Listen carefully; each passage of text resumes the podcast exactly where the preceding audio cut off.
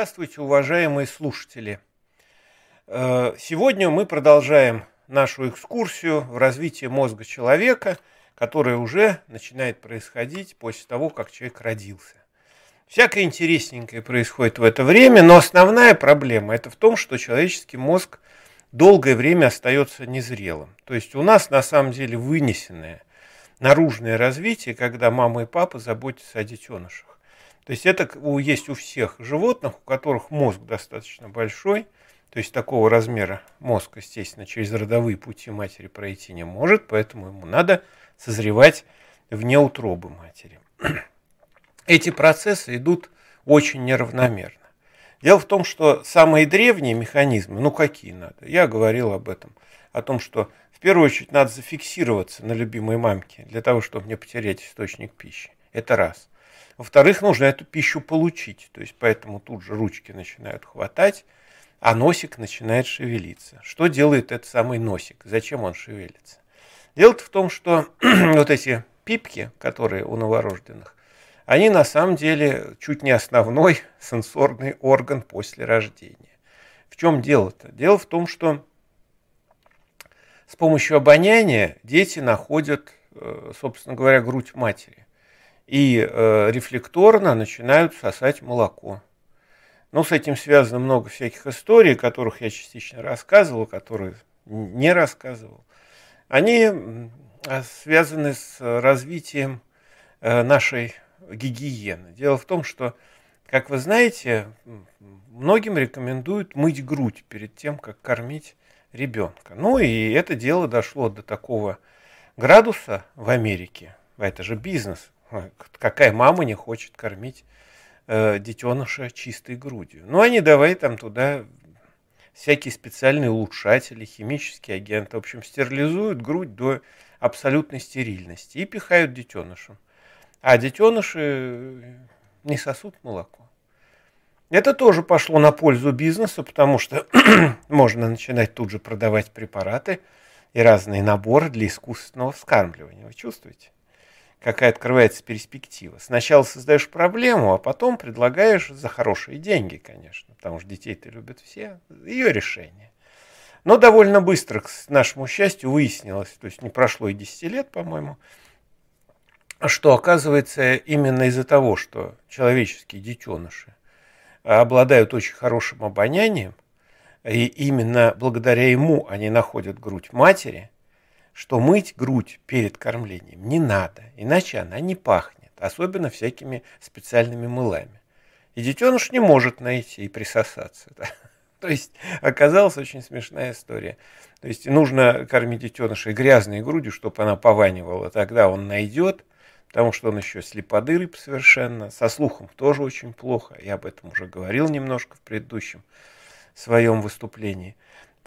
И единственный источник – это обоняние, которое гарантирует нахождение груди матери. Ну вот, собственно говоря, это один, одно один из первых органов чувств, который у нас с вами включается. Ну, надо сказать, что со временем он первый и страдает. Мы, так сказать, с вами не очень хороши в этом отношении. Мы, что называется, микросматики. То есть у нас обоняние никудышнее. Ну, в общем, почти как в курятнике, там, где Обоняние, как известно, у птиц развито плохо, а в омерназального органа вообще нету. Таким образом, э, совершенно ясно, что с момента рождения мозг развивается неравномерно. А именно, что происходит? А, э, мозг, э, те функции, которые нужно, они формируются первыми. А те, которые не нужно, последними. И поэтому некоторые функции окончательно вызревают, в том числе в нашем мозге, для того, чтобы думать уже в очень зрелом возрасте, то есть уже ближе к 20-25 годам. То есть вообще все это продолжается чуть не до 30 лет. То есть наш мозг очень медленно и туго растет. Но быстрее всего, конечно, в детстве, когда за первый год там он увеличивается в три раза. Значит, что же происходит при формировании мозга? В первую очередь, конечно, созревают древние центры, ну, такие как обоняние, двигательная активность – и то не вся. Многих полей еще в дифференцировке и в помине нет.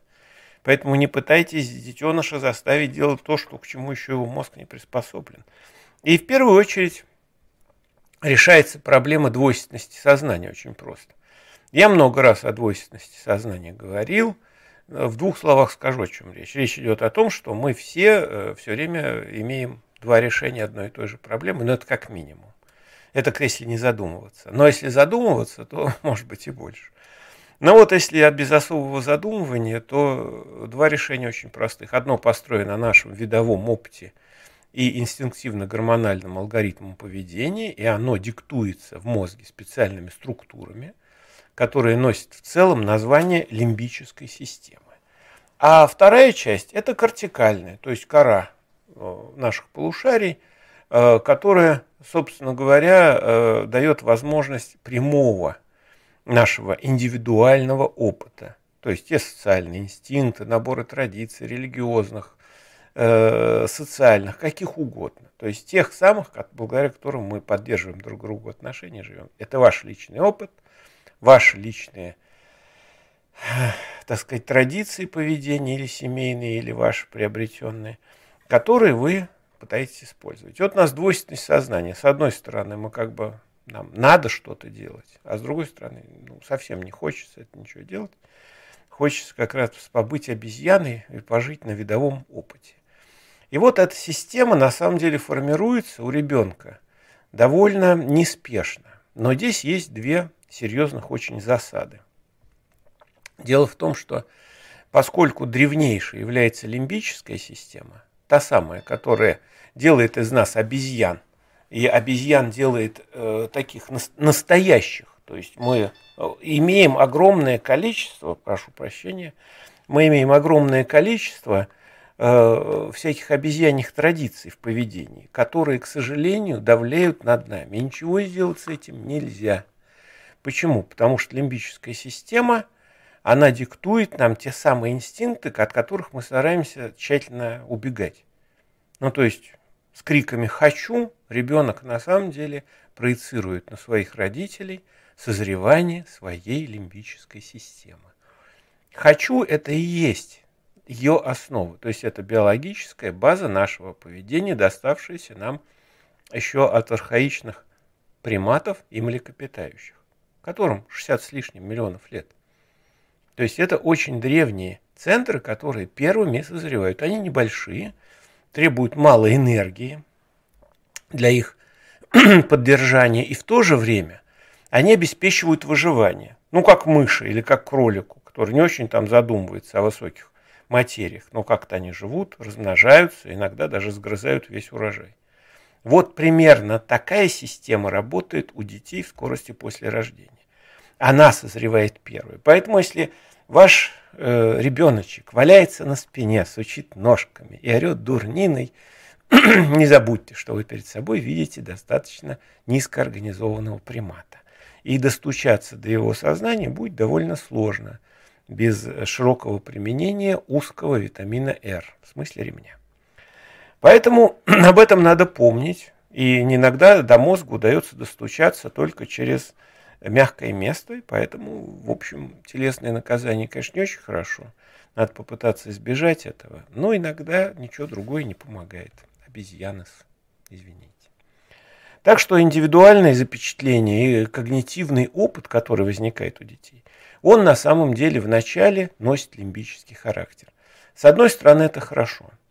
Неокортекс освобождается на долгие годы от необходимости решать какие-то задачи. Это позволяет долго-долго нейронам образовывать связи, устанавливать дальние связи между отделами, межкорковые большие связи, запечатлевать там новые какие-то формы поведения, которые нам не достаются в виде инстинктов. Это очень хорошее свойство, как бы примитивная древняя лимбическая система, маленькая, которая в основе мозга лежит, она детерминирует поведение с одной стороны, а с другой стороны освобождает неокортекс для дальнейшего созревания, что очень важно. Но в результате, к сожалению, происходит очень неприятная вещь. То есть это положительная часть, как всегда есть отрицательная. Именно в лимбической системе непроизвольно, я подчеркиваю, непроизвольно, запечатлевается, то есть уходит долговременную память на всю жизнь, те формы поведения, которые ребенок может и не осознавать. То есть он видит вокруг себя некие события, явления, поведение родителей, традиции их решения, что они там решают под одеялом или что они говорят о соседях, которыми они так любезны после того, как они уйдут. Это тоже форма социального поведения, что в конце концов приводит к некому запечатлению в этой в лимбической, в древней системе алгоритмов э, поведения, которые могут потом сделать из этих детей полных мерзавцев. И они начнут поступать в отношении своих родителей так же, как и родители в отношении соседей. Потому что это алгоритм, который запечатлевается на базе лимбической системы, самой древней, надежной и инстинктивно-гормональной. Это значит, что если будет какой-то непорядок, они будут впадать, впадать в гормональный транс, бросаться с кулаками, там визжать, пищать, кусаться, а впоследствии, когда созреет кора, они начнут э, придумывать изощренные способы изведения окружающих. Поэтому подумайте, э, прежде чем воспитывать на своем примере детей, какой пример вы для них готовите. Потому что они непроизвольно запоминают те социальные инстинкты, которые видят перед собой. При этом э, думаете, они что-то там выучивают, понимать? Нет, упаси вас Бог. В основном 90% это просто подражание. Вообще с научением здесь большие проблемы. Дело в том, что дети в основном так мозг устроен, что ему дешевле э, просто скопировать, чем попытаться разобраться и запомнить. И к тому же есть еще одна страшная вещь, которая сидит внутри детского мозга, о которой мы не задумываемся. Но мы тоже получаем удовольствие от того, что, например, не заработали, а украли деньги, поэтому их очень часто воруют, и даже вы знаете кто. Вот. С другой стороны, мы знаем очень много примеров того, как безудержные обезьяньи формы поведения заставляют нас там э, бегать со спущенными штанами, и вы тоже об этом знаете.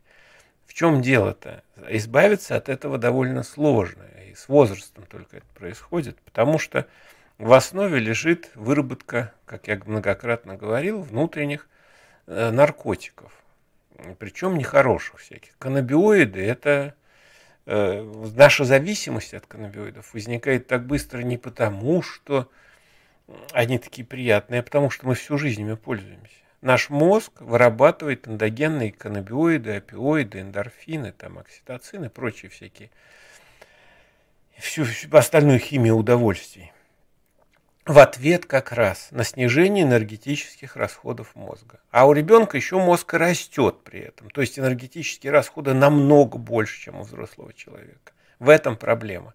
Да еще посмотрите на этих головастиков. Они сами маленькие, а голова здоровая.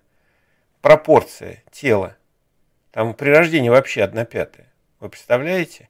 Да еще растет, непрерывно синтезирует огромное количество белков, жиров, углеводов, строит тела нервных клеток. Ну, естественно, что он делает все, что может для того, чтобы не думать ни о чем. И живет на лимбической системе, прекрасно на ней паразитируя. То есть вот это «хочу», «мама, дай, папа, дай», иначе я вообще сейчас брошусь по трамваю, это все известная история. Вот. однако подражание есть подражание, поэтому ребенка проще научить э, с помощью, чтобы он подражал, а не придумывать себе там высокие материи, которые надо ему объяснить, там еще нечему объяснять. Лучше всего на лимбической системе, на уровне подражания. Вот это вот хорошо пойдет.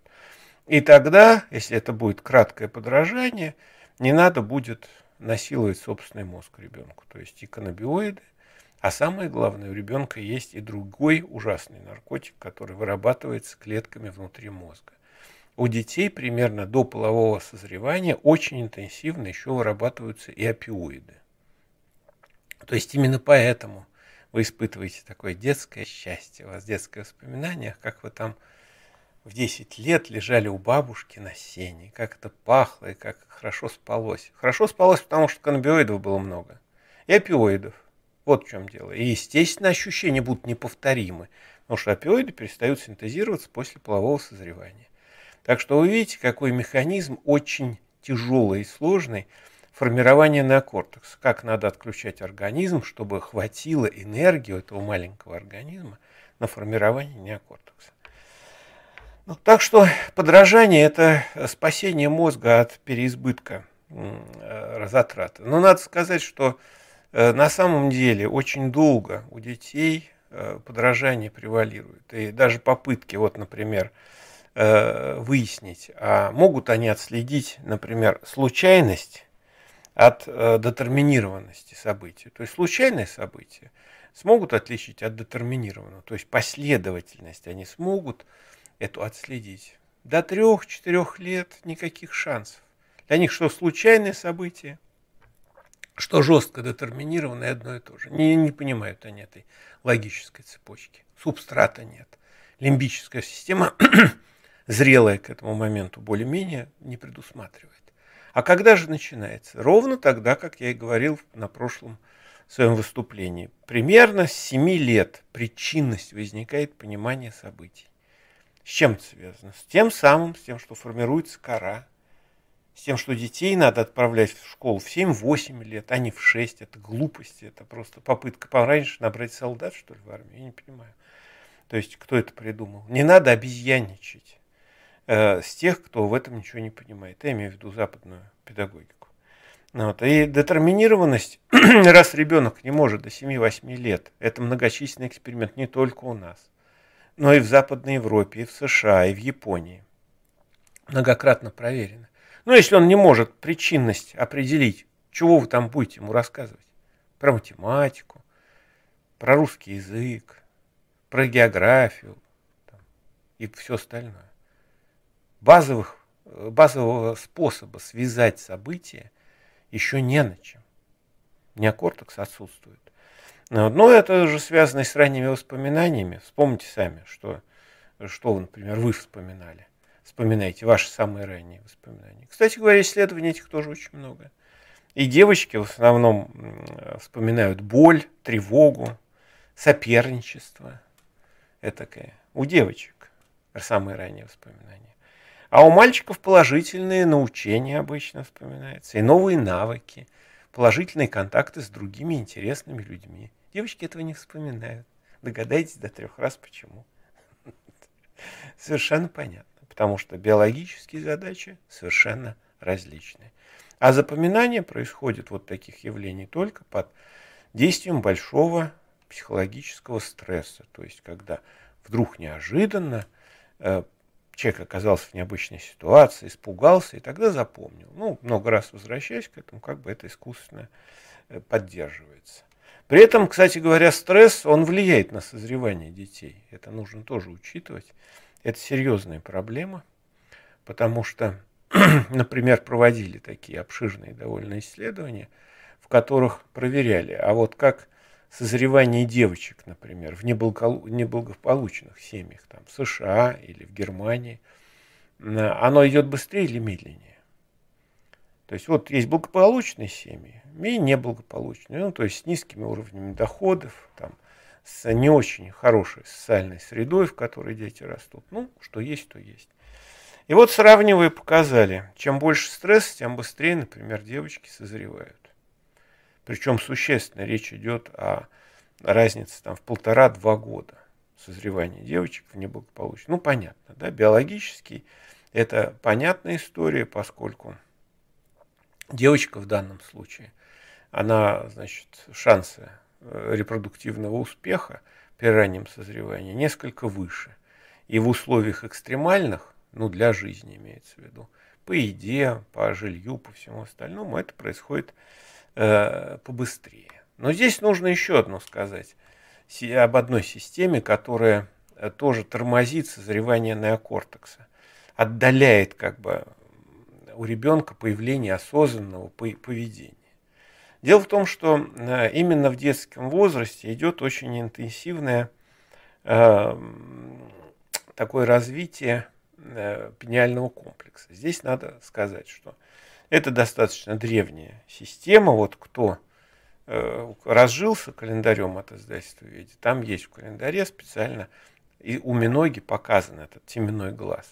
Ну, тот, который находится вот здесь, в том числе у ящериц. Ну, в этом мое отношение, как вы понимаете, наша прыткая зеленая ящерица, которые сейчас спят спокойно, они, в общем, главные в буддизме. У них, потому что есть теменной глаз, которым они сразу и общаются с кем надо. Вот, вот этот теменной глаз – это вырост промежуточного мозга, И э, он позволяет, в том числе рептилиям, э, регулировать суточные ритмы. У многих рыб он есть. Это, так сказать, здесь и карп тоже он приобщился, ничего не скажешь. Ну, в общем, многие карпозубы обладают этой штукой, и не только они. А у нас это не глаз. У нас пениальный комплекс – это на самом деле эндокринная э, часть мозга, вырост крыши промежуточного мозга, выполняющий эндокринные функции. Никакого отношения к третьему глазу не имеющий. Третий глаз – это отдельное образование. Вообще в этом комплексе закладывается, в том числе у нас с вами, у детей, несколько структур. Перечислю только некоторые. Там, значит, эпифиз, парафиза, парапениальные органы, еще эпифизарный глаз. Остается один. Так вот, э, там еще есть кое-что, но это отдельный разговор. Значит, теперь перейдем к тому, что он делает и почему влияет так на развитие ребенка, и в том числе на формирование неокортекса. Чем дело? -то? Дело в том, что на самом деле это основная функция этого органа у взрослых людей, тех самых, к которым мы друг к другу относимся, пока мы еще находимся в трезвом уме и ясной памяти, э, это суточные ритмы. То есть он занят тем, что получая информацию от глаз, поскольку у нас дырки в черепе нет, и мы не связаны с, с, с астральным хвостом, ну вот, мы, по сути дела, через глаза, через супрахиазматическое ядро получаем в эпифиз сигналы от того, что глаза открыты, и света много. Свет должно быть действительно много. И тогда он начинает вырабатывать серотонин, то есть гормон дня. И вы поэтому долго просыпаетесь, особенно в темное время суток, а тот на северах живет, тот мучается еще ужасно. Э, из-за того, что этого самого серотонина не хватает. А для того, чтобы его выработать, нужен большой и очень яркий свет. Надо выйти на улицу. Вот пока вы там по улице не походите, на работу или на учебу, он, его маловато все время. А потом смотрите, оживает. И кофе не помогает. То есть это э, гормон дня. Но проблема заключается в том, что он накапливается в течение дня, а вечером из него в результате двух ферментативных реакций которые превращают этот самый серотонин в гормон сна, мелатонин. Поэтому чем больше днем вы находитесь не на улице, а в помещении и пялитесь в компьютер, тем хуже будете спать. Так что выбирайте. Два, дня погулять, э, два часа в день погулять на улице в хорошей компании и, так сказать, хорошо заснуть, вполне возможно, в той же компании. А, или, так сказать, просидеть за компьютером и помучиться. То есть решайте сами. То есть это э, орган регуляции нашего суточного ритма. Циркадианный ритм контролируется через него у человека. Но есть еще одно свойство, о котором редко и мало говорят. Это свойство связано с тем, что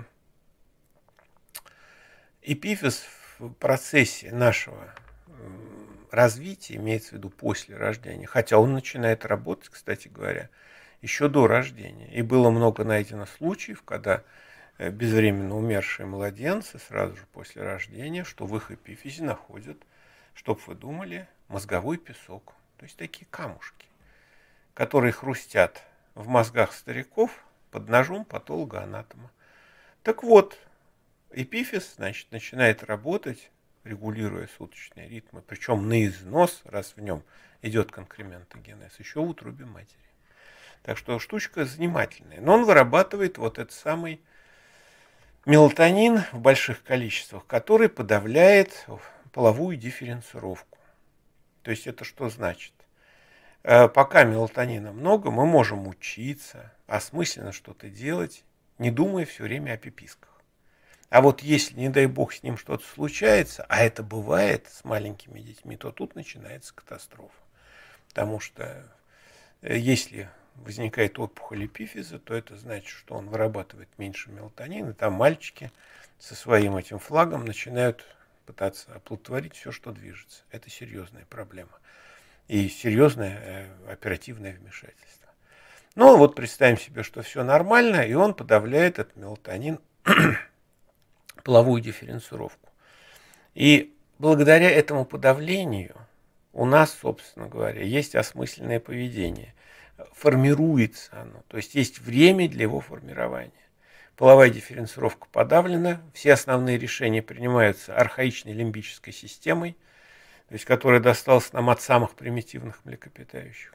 И мы с вами постепенно заполняем наш неокортекс всякими глупостями, безобразиями и родительским поведением. Это и есть те самые социальные инстинкты или запечатления, которые у нас продолжаются всю жизнь. Ну, причем э, очень интересно. Проводили, а что мы запечатлеваем, и как долго? Э, есть ли половые различия, например, при запечатлениях? Оказалось, что да, действительно, серьезные социальные запечатления начинаются в 4-5 лет. А дальше еще интенсивнее, потому что кора созревает, субстрат есть. Ну вот. И при этом э, примерно с 5-6 лет начинают возникать и половые различия запечатлений. То есть, иначе говоря, инстинкти, социальные инстинкты формируются у девочек свои, а у мальчиков свои. Поэтому вот это вот ужас гендерного равновесия, который происходит на Западе, это на самом деле как раз э, прекрасная э, основа для того, чтобы возникать сексуальным отклонением. Потому что с 5 лет дети начинают формировать собственный комплекс корковых запечатлений индивидуально. И не только индивидуально, но с учетом полового диморфизма. И от этого будет зависеть, а что, собственно говоря, дальше и произойдет с этим человеком. Это очень важно. И поэтому то, как к 12-20 годам э, на самом деле, ну, у некоторых так и не возникает, конечно, это мы с вами догадываемся, возникают осмысленное поведение. То есть 12 лет осмысленное поведение – это все-таки редкость, потому что оно формируется так ближе к половому созреванию, потому что как бы здесь э, начинают играть роль репродуктивные интересы, и э, с этими вещами связаны э, многочисленные особенности созревания мозга, о которых мы в следующий раз и поговорим. Почему? Потому что это отдельная тема. Как раз в этот момент, вот этот самый эпифиз, который подавляет с помощью мелатонина э, половое созревание, то есть дифференцировку мозговых центров, которые э, детерминируют потом на долгие годы тинейджеров, делают из них таких странных бабуинов, слабо управляемых, они еще тормозятся в развитии. А потом когда половые центры уже достигают большого размера и гормоны берут свое, возникает вот этот самый баланс, который родители не понимают очень часто. Мелатонин снижается, а половые гормоны повышаются. Здесь точка пересечения этих событий. Когда дети становятся страшно неустойчивые. Говорят, переломный возраст, там они там психологических этого словоблудия тьма. На самом деле все просто. Мелатонина сегодня хватило, он сидит уроки учит. Он такой хороший, папу с мамой слушается. Завтра он выработался, его не хватило, и половые гормоны победили на завтрашний день. Он никого не слушает, всех посылает куда подальше, бегает по потолку и хочет размножаться. Он, правда, еще не понимает, чего именно он хочет, но скоро поймет. Ну, вот. И понятно, что вот такая, такие качели бесконечные между концентрацией мелатонина и половых гормонов, это очень упрощенная схема естественно, они будут раздирать этого молодого человека девушку довольно долгое время. Это называют тинейджером, переходным возрастом. На самом деле, всего-навсего дифференцировка половых центров головного мозга.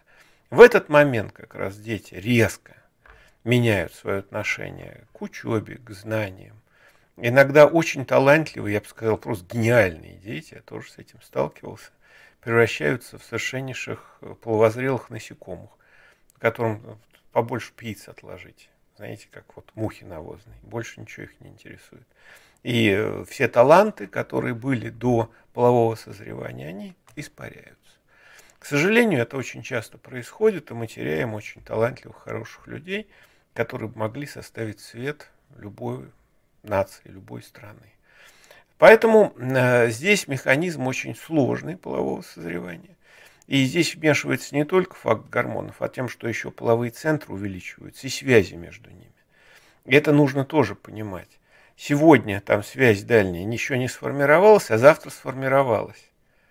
И сразу же в половую дифференцировку включаются те структуры мозга, которые еще не были подключены к ней. И на уровне вот этого подключения новых структур, ну, это как будто бы вы, понимаете, у вас небольшой компьютер, который занимается там репродуктивными проблемами. И к нему постепенно подключаются все более и более, более мощные компьютеры, которые содержат в себе уже информацию и зрительную, и слуховую, и обонятельную, и так далее, и так далее. Двигательную. И человек начинает расширять вот эту функцию, а функция самодавлеющая, гормоны вырабатываются, проходят по крови, приходят в головной мозг. То есть, иначе говоря, мозг сам запускает гормональную цепочку и сам под нее подкладывается. То есть остановить это архисложно. Да и не нужно. Нужно так пытаться корректировать очень аккуратно для того, чтобы не потерять навсегда связь с своими собственными детьми. И э, по этой причине, уважаемые слушатели, э, к детям в этот момент надо относиться осторожно. Он говорит, ну вчера он был хорошим, а сегодня плохой. Это значит, его мозг созревает вопреки всем законам социальным, которые вы будете ему навязывать. Это от них не зависит.